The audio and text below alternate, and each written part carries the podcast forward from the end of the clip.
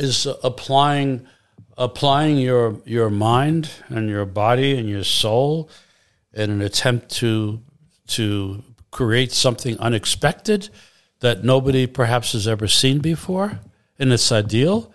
And there are people there are painters as we all know who do it for money and and uh, very some very successful painters whose major drive is making money, and then there are true. I, don't think, for the most part, most of them are terribly creative people. It can't be when money is your goal. The real true artist, I believe, is one who is not interested in that. Hopefully, at some point in time, they do start to sell their works and make money. I mean, it's hard to live without money, uh, but the the the the point of creativity is, and I've watched artists creative create, and it's an amazing. There's nothing else quite like it. Herzlich willkommen zum Podcast Code of Creativity. Mein Name ist Annette Schaper. Ich bin Expertin für Kreativität, Mentorin für Führungskräfte, Künstlerin und Keynote-Speaker. Dieser Podcast soll dich inspirieren, dir Mut machen und dir Freude bringen damit du dein angeborenes kreatives Potenzial voll ausschöpfen kannst. Kreativität ist dein Grundrecht. Und wenn du magst, ähm, die Produktion dieses Podcasts zu unterstützen, so habe ich in den Show Notes einen PayPal-Me-Link Code of Creativity eingefügt. Und wenn du magst, ich freue mich über jeden Cent. Alles Liebe. Herzlich willkommen zu einer neuen Folge im Code of Creativity Podcast. Und heute machen wir es mal ein bisschen anders. Und zwar heute unterhalten sich zwei Freunde, die sich sehr, sehr lange aus New York kennen. Einmal Sasa Rüttinger und Lonnie Schlein. Und jetzt übergebe ich das Mikrofon an Sasa, weil sie wird es führen. Alles Liebe. Hello, I'm Sasa and I'm here with Lonnie, my old, old, old friend and best friend. I'm not so old. We're old friends. Yes, that's true. Um, I want to first thank Annette for, for, giving us this opportunity to speak in her podcast, Code of Creativity. And Lonnie is a very, very interesting guy. And um, that's why we thought we would take this opportunity. Lonnie is a long t- or was a long time photojournalist at the New York Times. And we met in New York. Do you remember when, Lonnie? Early 80s? Early, yes, must have been in the early well, 80s. late 70s. When did you move to New York? And uh, I think it was uh, 80. Ex- I, yes, so shortly after that. That's and right. we have been friends ever since. And um, since he's such an interesting person, I thought we will take this opportunity to speak a little bit, maybe a little bit about the New York Times, about photography, and I know you love to travel, so we'll just do a little bit of everything to give you an idea. Lonnie, welcome. Thank you very much, Susanna. So, Lonnie, do you want to tell us how you got started at the New York Times? Huh, that's a complicated story, but I'll make it simple. Um, I graduated from, from the university, and I had my uh, my license to teach uh, history in high school in New York. Uh, I was working part time at the New York Times in the evenings only, and then going to school during the day. And one uh, one evening uh, in the summertime, when I was actually getting ready to leave and prepare for teaching, I, I was asked to drive a New York Times executive across town, and he was actually the executive vice president of the Times, and we got stuck in traffic a long, a long delay. And we started to talk, and it was clear that he was interested in me. I was certainly interested uh, to hear his story. Um, and just had a great conversation. And I dropped him off, and he thanked me. And then uh, the next morning, I got a call. I even remember her name. This was 1969, I think, or 1970. I got a call from the director of uh, personnel for the New York Times saying, uh, I understand her name was Mabel Phelan. How can I remember that?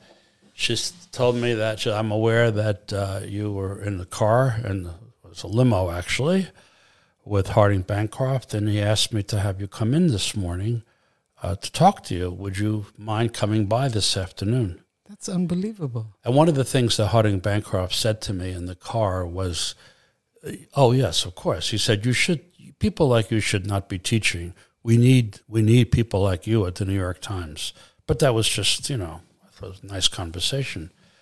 Well, he was very serious about it. So when I was in the personnel director's office, uh, she said, "We want you. We have to find a position for you." Uh, I was really, but I always and, and I wasn't shocked because I always had it in my mind from my early teen years that um, someday I was going to end up at the New York Times. It was just a fantasy of mine. My parents always had the New York Times around home to read every single day and the big paper on Sunday. And I was uh, fascinated both with the politics and with history and with the New York Times. And that's what happened. And I spent uh, a huge part of my life there. Uh, I was hired initially as, in those days, uh, I don't know how many of you know the New York Times, but uh, the Sunday paper, which was a very, very big paper, uh, uh, it was a separate department. So there was an arts and leisure, a book review, travel, the magazine, a lot of six six Sunday sections, and it was very much apart from the daily newspaper. And actually, there was some competition between the daily and the Sunday, which is turns out to be quite crazy in retrospect. But they did get joined as one paper under one executive editor. But my first job there was as a copy boy, and in those days, copy boys did exactly what the movies uh, show uh, they did do. Mostly, well, I mean, the chief job was to when, when an editor would finish uh, reading an article and editing it, it would yell out "copy" just like that. Men, mostly men, a few a few scattered women, and then you would run. And then you would run to bring the, the their story, their edited story, to the right place. Um, but mostly you got cigarettes for them and you got coffee for them, and it went on all day long. And in between the cigarettes and your coffee, you would see some of these writers and editors opening a little drawer and taking out some some liquor. and nowadays, that never impossible. ever, yeah. it never They happens. would be fired. Yeah. Well, nobody would dare do it. But you know, Lonnie, when I met you, you were the photo editor at that time mm-hmm. of the art and leisure section. That's right. And now I don't know if you're going to remember this, but I drove you once to see Paul McCartney. The difference between your I, boss. I then- don't remember your driving bit, but I certainly remember my session with, with Paul. Yeah, definitely. And I remember the difference between me and you with your boss at the New York Times is I had to wait in the car until you were finished, and then I drove you back home. I don't remember that. That's amazing.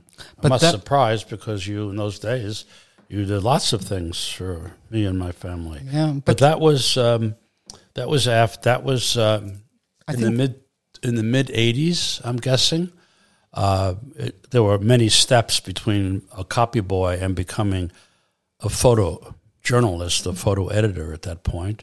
But the uh, uh, the person, the editor who headed up the arts, he was the the most famous people in the world of the arts in New York, and he was he was in charge of the Sunday Arts and Leisure section, which was the best display that anyone in the arts in New York uh, could hope for.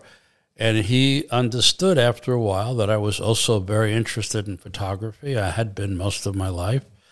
Uh, and he tried me, uh, well, first of all, starting off, he would, uh, photographer would come back and he would uh, hand me the contact sheets as a test and say, here's six sheets of hundreds of images. Pick the best five pictures. And I'd never done anything quite like that except pick my own pictures. Um, and right away, he was very impressed with what I did, and there was more of that. I was not I was not hired as a photo editor. I was hired as what they call a news assistant, which is a step above being a clerk. Complicated, but news assistant is pretty self-descriptive. Um, so he liked what I worked. At all of the Sunday sections, it's hard to believe nowadays, but the editors, in other words, there was a music editor and a film editor and a, a dance music.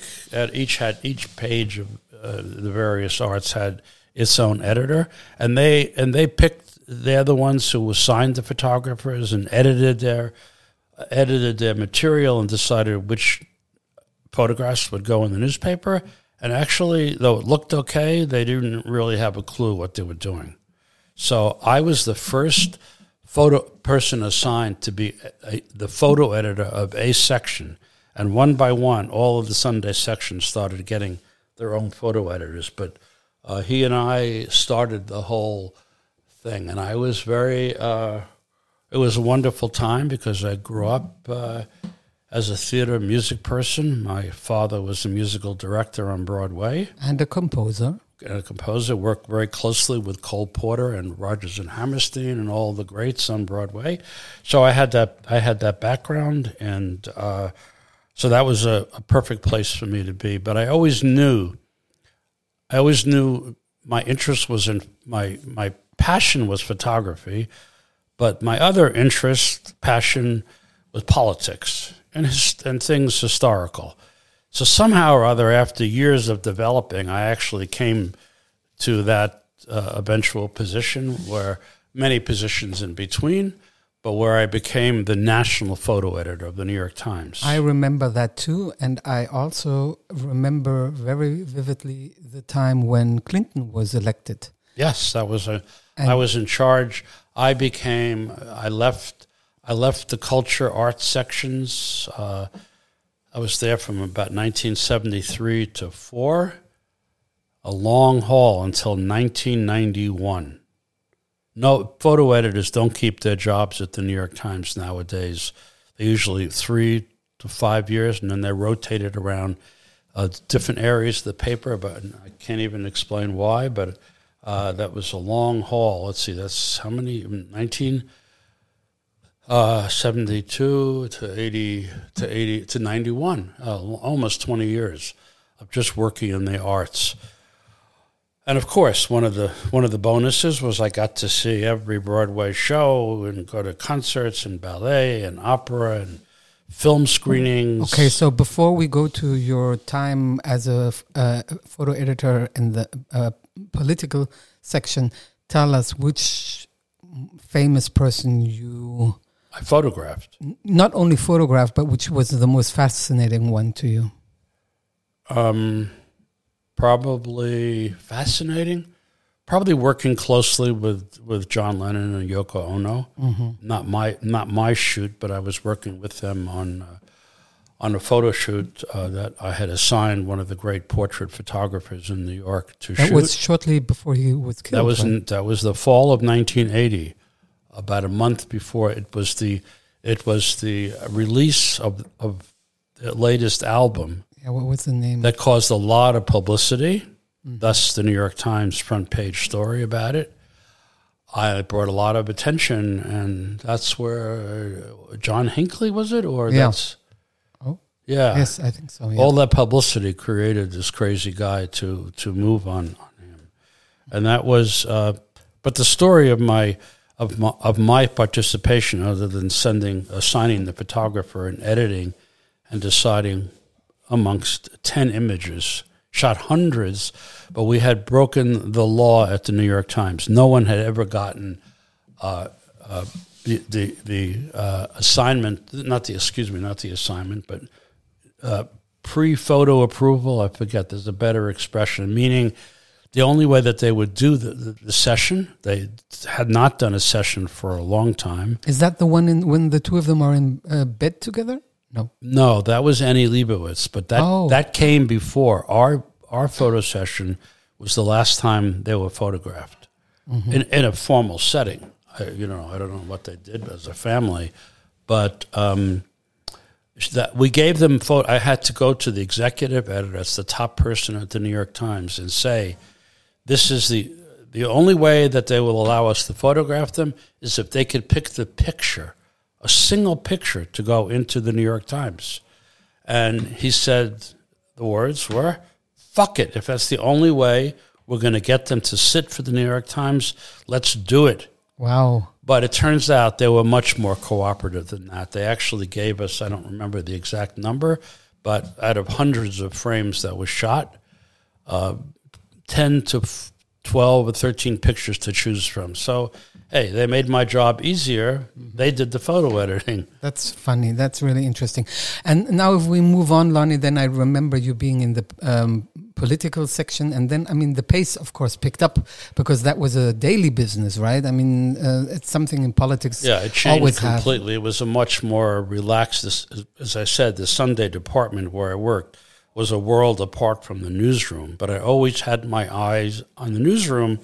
At I didn't I didn't quite know how to make that move, but it happened for me actually because there was a new director of photography of the New York Times who came on the scene in 91.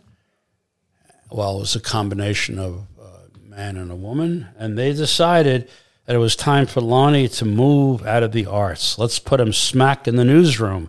And I thought I was being punished. Because I thought, wait, I'm in charge of the arts here at the New York Times. Nobody else could do this job. Uh, the job I did, by the way, was the job now handled by about six different people. One job, I did all the the, the culture sections. Um, so uh, at first, I was I was devastated by taking out of a job that I had grown up with at the New York Times, and I was brought down into the newsroom. Uh, first, as temporarily as the foreign photo editor during during the fall of Gorbachev. I think that was 1991. Mm-hmm. That was to try me out to see if I could deal with the daily routine and pressure, crazy pressure of the newsroom. And I guess I did very well because uh, when when the foreign photo editor came back, he was on leave.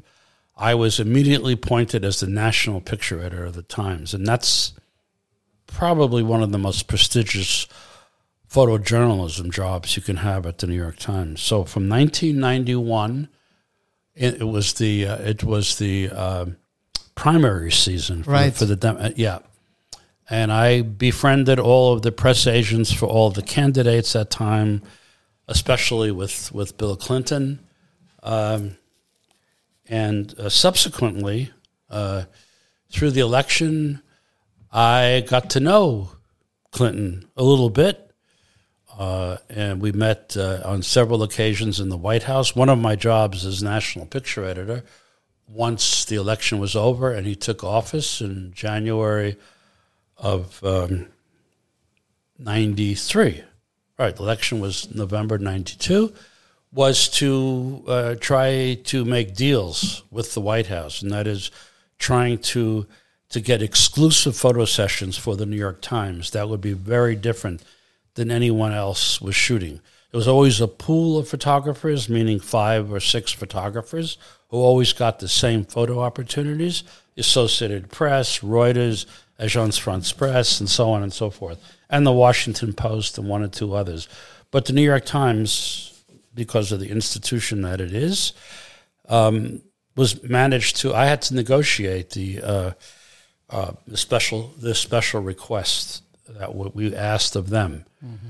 Um, but you, you know, Lonnie, and then I also just remember because we've known each other so long, and I would spend a lot of time at your house in the country, and then all these photographers would come by, which uh, you befriended. Also, they were not only your colleagues, uh, but uh, and people you hired. But I mean, there were so many talented, talented people. I just think about Steve Crowley. Crowley, yeah who, one of the greats. He, he he was one of the the great, and few others. I, I, I just don't remember their names. Well, we because because of our country house with a lot of space and beautiful lawns and stuff, we used to have. Uh, uh, the photo the photo department party once a year at, at our house, and I think at the, at, at, the height of them in the mid '90s, uh, everyone wanted to be there, but we had to cut down the numbers. But we still had about 80 to 80 to 90 people. Were I mean, these all freelance people or were they? No, no, no. In those days, the New York Times had a full time staff of 36 photographers. Mm-hmm. Nowadays, I believe there are five or six staff photographers. Mm-hmm. The majority of the work is given out to freelancers. It's a whole new world. Yeah. And you know, uh, Lonnie, what I would also like to talk to you about is um, I, for example, remember when. Uh, photography changed from print to dig- digital.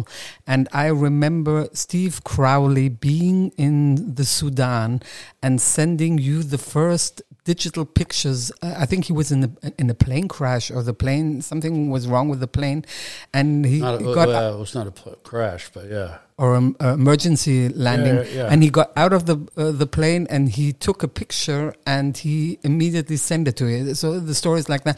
But that must have been a big change for you as well, when from from print um, to to all this digital age. Huge, huge. We were working from contact sheets printed from well, way back from black and white negatives only. There was no there was no color in the New York Times until uh, sometime in the mid mid to late nineties. The New York Times was actually the last major newspaper in the states to go color.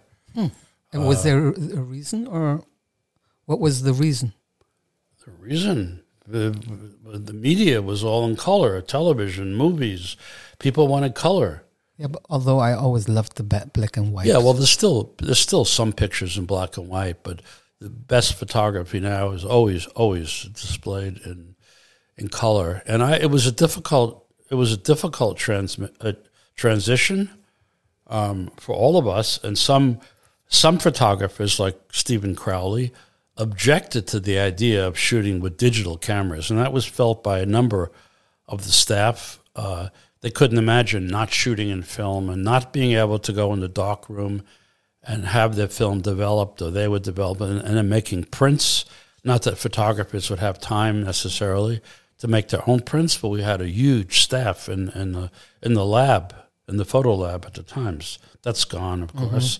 Um, and uh, the the uh, yeah, and some photographers uh, love the idea, and they went right into digital photography. And I actually have at home a well, it was broken one, but at one point they got rid of all the digital, all the uh, the early digital cameras, the first ones. That was a combination effort by Nikon and uh, uh, Nikon and Canon, where the top, where the bottom was the Oh yes. the bottom was the drive with with these big uh, disc cards. Uh, yeah, Oh, and the top was the actual camera, and they joined together. And I, I don't remember. One half was made by Nikon, and one the other half by Canon. I forget which was which, but those cameras were were they were too big and too bulky. And as the technology advanced, the cameras got smaller and smaller.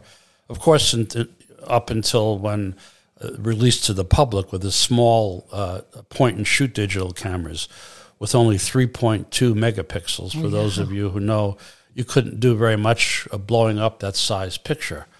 But they wanted, well, in any case, the, the important change came in 2000. Well, I was, okay, back up a moment. So I was uh, in 2001, 10 years into being national photo editor. I was on vacation for a month up at our house, and I got a call asking if I would be interested in moving to the metro section. And my first thought was, oh my God, national to metro. I had no interest whatsoever in New York City politics and Was that- fires and murders and all that. Didn't interest me at all. wasn't that? Sorry, was that during Giuliani's time or Yeah, uh, yeah. Koch? Well, yeah, no, during Giuliani. Oh, also from Koch at the beginning. In fact, one of the celebrities I met and photographed was uh, Whitney Houston, Oh. who was a friend of Mayor Koch. she was not. Yeah, she was, and we met. We met. Uh, I was with a, a top editor at the Times, and uh, we after a big concert in Carnegie Hall. Uh, I went backstage with my editor, and I met Koch and, and, and Whitney Houston, who was absolutely lovely. If you had pictures to show, I would show you right now a picture of the two of us in the dressing room. I have, so I met, there were a lot of people like that that I not only photographed.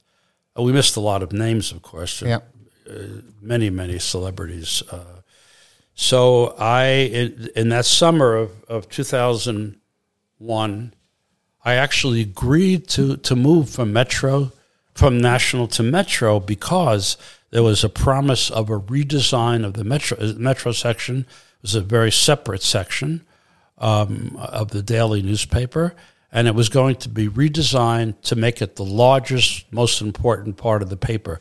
the concentration from the New York Times was going to be on New York City and and, and the areas surrounding it, uh, which was a big change for the Times. It didn't last very long, so I took on the job. My this is one of the great stories from my years at the New York Times. My first day on the job was September 10th, 2001. That's the day I came back from my month vacation and took over my new position. And the woman who was the, the photo, the Metro photo editor, she knew that that was going to be a training day. Uh, a tra- excuse me, that she was going to be training me, but that was primary day in New York City. It's a very, very busy day. And she assumed that the person who was going to be taking over her job would know everything about the city and about the metro section and how it comes together. Well, I didn't know very much about it at all. And she said something that I'm not going to repeat now, nor her name, because uh, she wished she wished the the worst on the on the, my first day alone on the job. That was the first day. I remember going home and talking to my wife Monique that this is not what I want. And she said, you know, be patient. It's going to turn into this incredible section. It's going to take a while. You have to go through a redesign and complicated with art directors. I was awakened on September 11, 2001, at about 8 something in the morning by a, a daughter of a friend of Monique's, a German girl, saying our, our building was, was tall and we were up high. Well, not so high, but it was enough to see the top of, the, of one of the towers of the World Trade Center.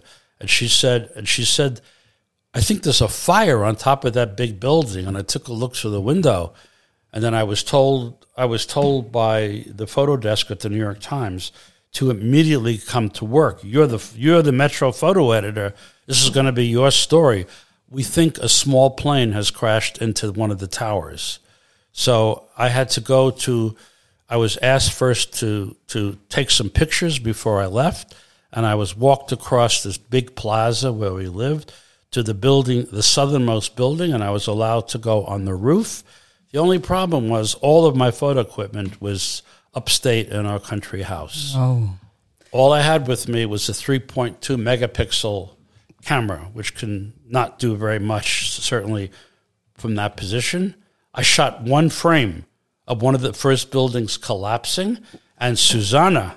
I Sus- called you. Susanna, who had just left a month or two before, right. she left New York to move to Germany. She called me. I don't know how the phone call got through. Yes. It's a mystery. I maybe remember this. Maybe so because vividly. I was up so high because the cell phone service was unusable. Because the, the phone system had broken down e- and nobody could call anybody. And I dialed Lonnie's number and I got him on the phone. And I, do you know that I remember your first words? Because your first words said, uh, were, oh my God, they're, they're crashing, they're crashing. And I thought, oh God. No, so is one is collapsing. I or collapsing, yeah.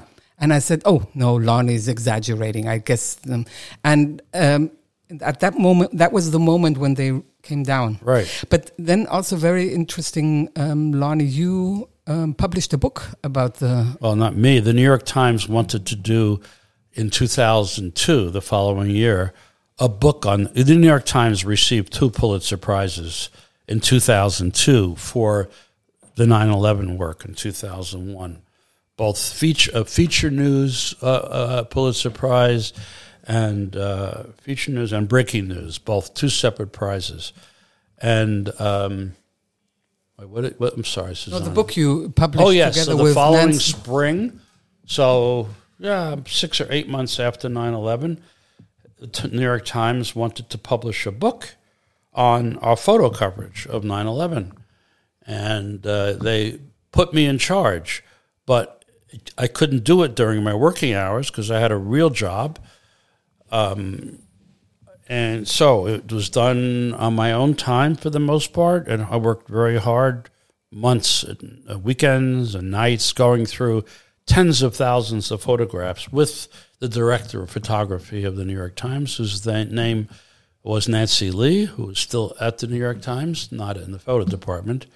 Um, and we produced this coffee table book.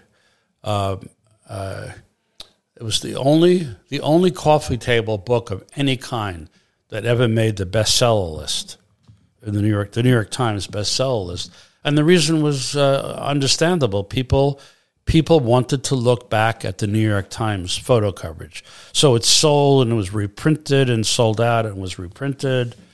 And uh, I still have, uh, so the executive editor who was shortly appointed before 9 11, who was learning on the job, he had been to major newspapers around the country, had already won a Pulitzer Prize for his reporting. I can't recall what. His name was Howell Raines.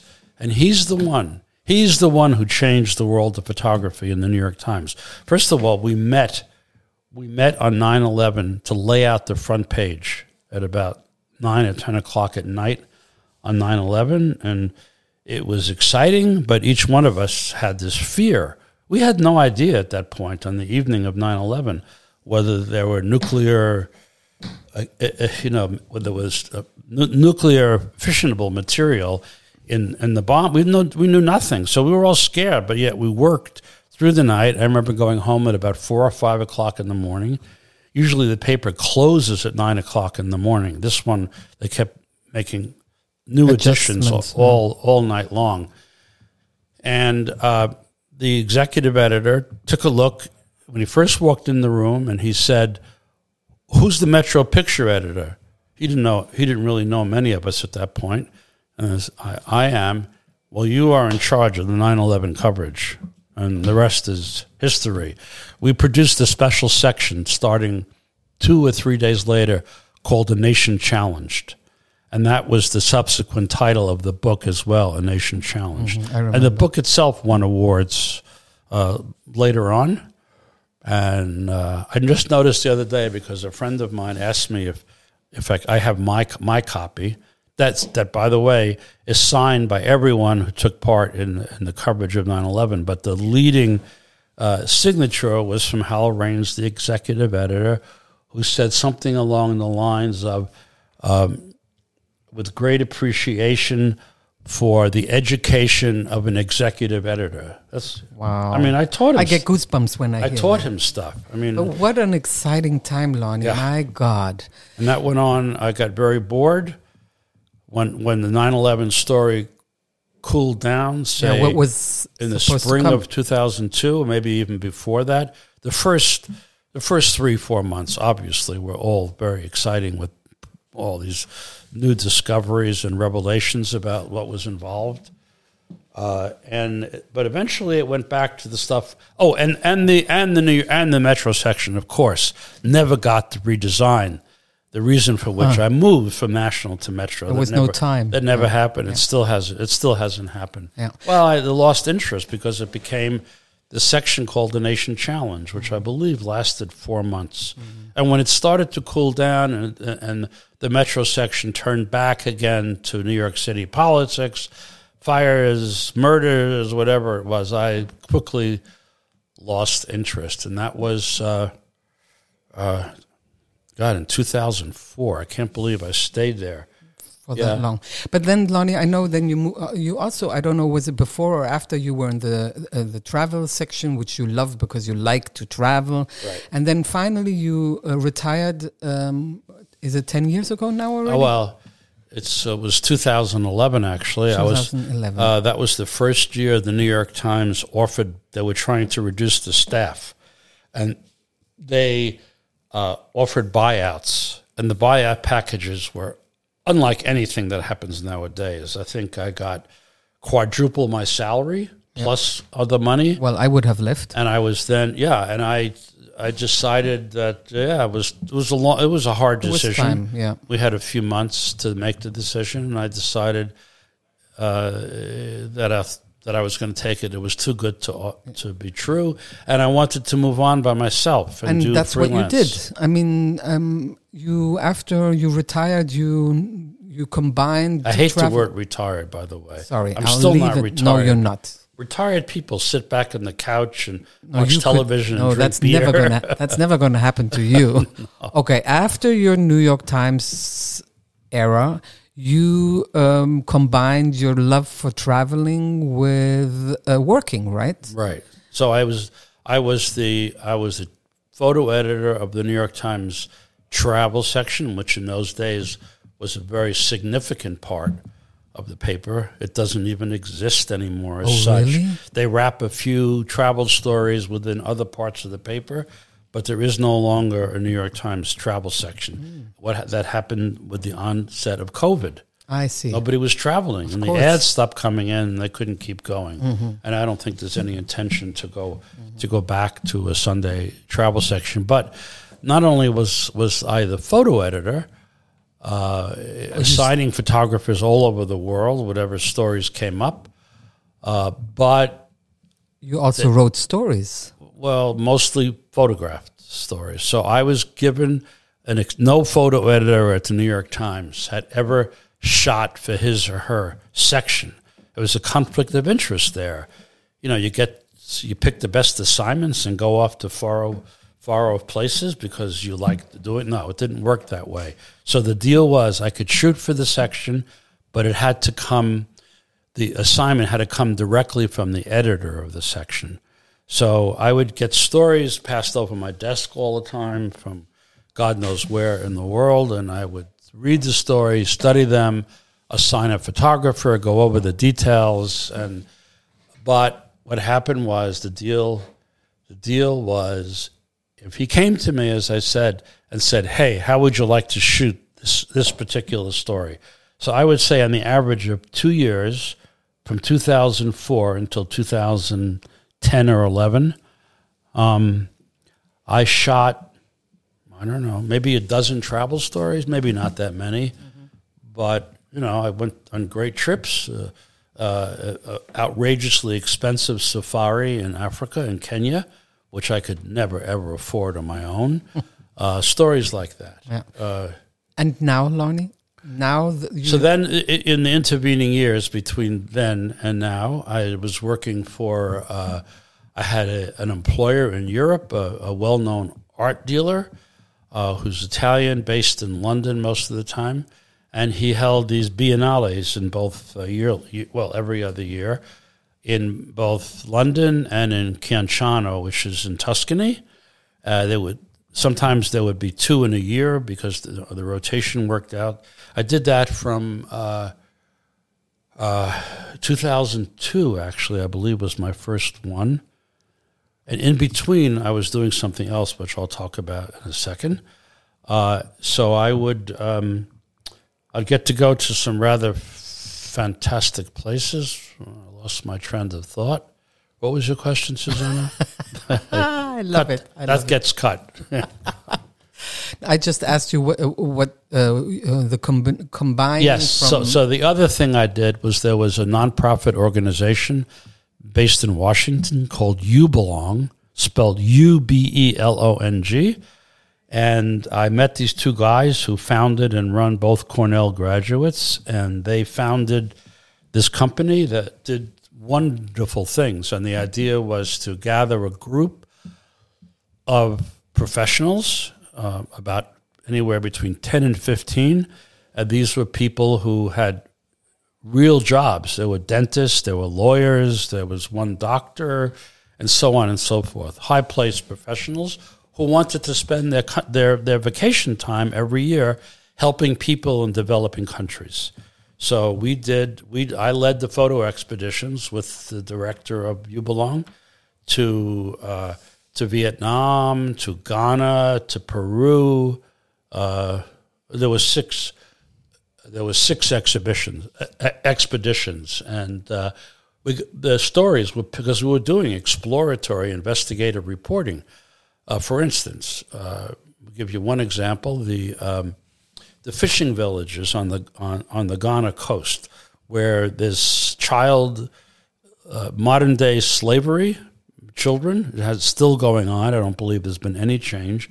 That was about 2015 or 16, maybe 17, uh, and we would we would go, and it was the arrangements on the ground were made before before we arrived, and we would go into these tiny villages. The poverty was was beyond belief, and these children were being taken away, bought for twenty five dollars from their from their mothers mostly because there were very few fathers around. they were taken away for $25 for two years, if they ever returned at all, because one of their jobs was to go on these fishing boats in the one of the biggest lakes in the world, the name of which I can't recall right now, in Ghana, and to untangle nets, fishing nets that often got tangled because it wasn't the ocean; it was it was a huge, humongous lake, and there you know falling trees and branches and all that stuff, and the nets would be. They had to go under the boat and untangle the nets. That was their that was their job. Yeah. And most so, half of them probably died getting caught up with the nets and all the stuff on the bottom of the lake. Right, and this uh, the idea behind this non-profit uh, organization was just unbelievable. Through you, I also took part in one of these trips, and I just love this combination of you know people who wanted to spend their vacation um, doing something. Um, Productive, Productive, or, or you know. meaningful. right mean, meaningful would be the right word and you know you would have people who like to take pictures you would like have people who like to give interviews or mm, uh, do interviews and then Correct. people who liked um, to write so that was a really really great thing Yeah. lonnie your life if i just wonderful experiences. Yep. I, I am really, uh, we could go on and on and on. I mean, your life is so interesting. Maybe we have to do uh, one more interview at a later po- point in time. But I have one more question because Yes. this podcast of Annett um, is about creativity. So Annett always asks at the end of uh, the interview, "What is creativity to you?" And that is my question for you. What is creativity to do? No, what does creativity creativity mean to you? is applying applying your your mind and your body and your soul in an attempt to to create something unexpected that nobody perhaps has ever seen before and it's ideal. And there are people there are painters as we all know who do it for money. And and uh, very some very successful painters whose major drive is making money, and then there are true. I, don't think for the most part, most of them are terribly creative people. It can't be when money is your goal. The real true artist, I believe, is one who is not interested in that. Hopefully, at some point in time, they do start to sell their works and make money. I mean, it's hard to live without money. Uh, but the, the the the point of creativity is, and I've watched artists creative create, and it's an amazing. There's nothing else quite like it. Um, I remember. Uh, well, this hasn't much to do with creativity, but there was a point in time when well-known Philippe de Montebello was the head of the Metropolitan Museum of Art in New York, you know, one of the most preeminent uh, institutions of its kind in the world. And we were given a tour of the basement where the storage, the stuff they store in the basement, is as miraculous as is is as interesting, or in some cases more interesting, what's actually shown in this on, on exhibition in this huge institution. Uh, it's just and, and one of the most exciting parts was we were taken to the restoration, and that's that is a form of creativity, which is why um, these these are experts like none others. They could take a Vermeer painting or a Rembrandt painting and do major repairs on it, and and yeah, we watched them do this. It was amazing. I forget which. Oh, it was a Goya painting they were working on the day that we were there, and I have pictures of that too. It was ama- incredible to watch these people, you know, in the most pristine environments you could possibly imagine, where there was no possibility of dust or temperature change, removing the paintings from their frames. Uh, it was that's truly was was a phenomenal experience. But as far as creativity is concerned, it's got to come from the heart and the soul, or else you're not you're not creating. And I know great artists who take photographs wherever they go and buy postcards wherever. They, I'm not going to name any, any, any names. Uh, who would take postcards and reproduce them? Yeah, sure, they'll make changes, but it was clearly based upon something they photographed or something they bought in the form of a postcard. But the own I- uh, idea is missing right behind it. So do- passion, yeah, the, the passion, Passion of creativity, creativity, yeah. is completely void of. Yeah, it's just not there. Yeah. Uh, th- th- that's a technique only. It's not creativity. Mm-hmm. It's agree. a technique of being able to reproduce something you see. Uh, it- you know, yeah, sure. There were there were many. some of the great impressionists went out to gardens and you know in the streets, and they. That's different than picking up a. I mean, markedly different from picking up a postcard or a photograph you took and reproducing it. So yeah, that's yeah, that's the same. Lonnie, we have to stop now. yeah, But would you do me a favor? sure. Would you Anything for you, Susanna. would you come back and we do this again? Yeah, sure. There's so back- much more. Will I come back to Hamburg or Both. We can also do this remotely, of course. But you have to come back. There's so many, and I know a lot of the stories, and we just don't have time for all of them. But I would love to do this again. We'll repeat Next this. time, next time, um, I'd like to talk about my father, Yes. who had an amazing career on and off Broadway, Right. and my part in it. Mm. And The whole family. You have such an interesting family, and we're going to do this. Okay, okay, Lonnie. Thank you so much for being here. thank you. It's an honor. And thank you both. It was wonderful to listen, and I'm so happy that you agreed to the podcast. Thank you very Me much. too. And thank you, Annett and Susanna, very much for inviting me. Okay, bye bye. Bye. Wunderbar, das war wieder eine neue Folge vom Code of Creativity Podcast. Sehr gerne würde ich auch mit dir in Kontakt treten, wie deine Kreativität ist und wie ich dich auf deinem Weg unterstützen kann. Meine E-Mail findest du in den Show Notes oder du schreibst mir eine Nachricht auf Instagram annette-sharper-coc. Bis bald.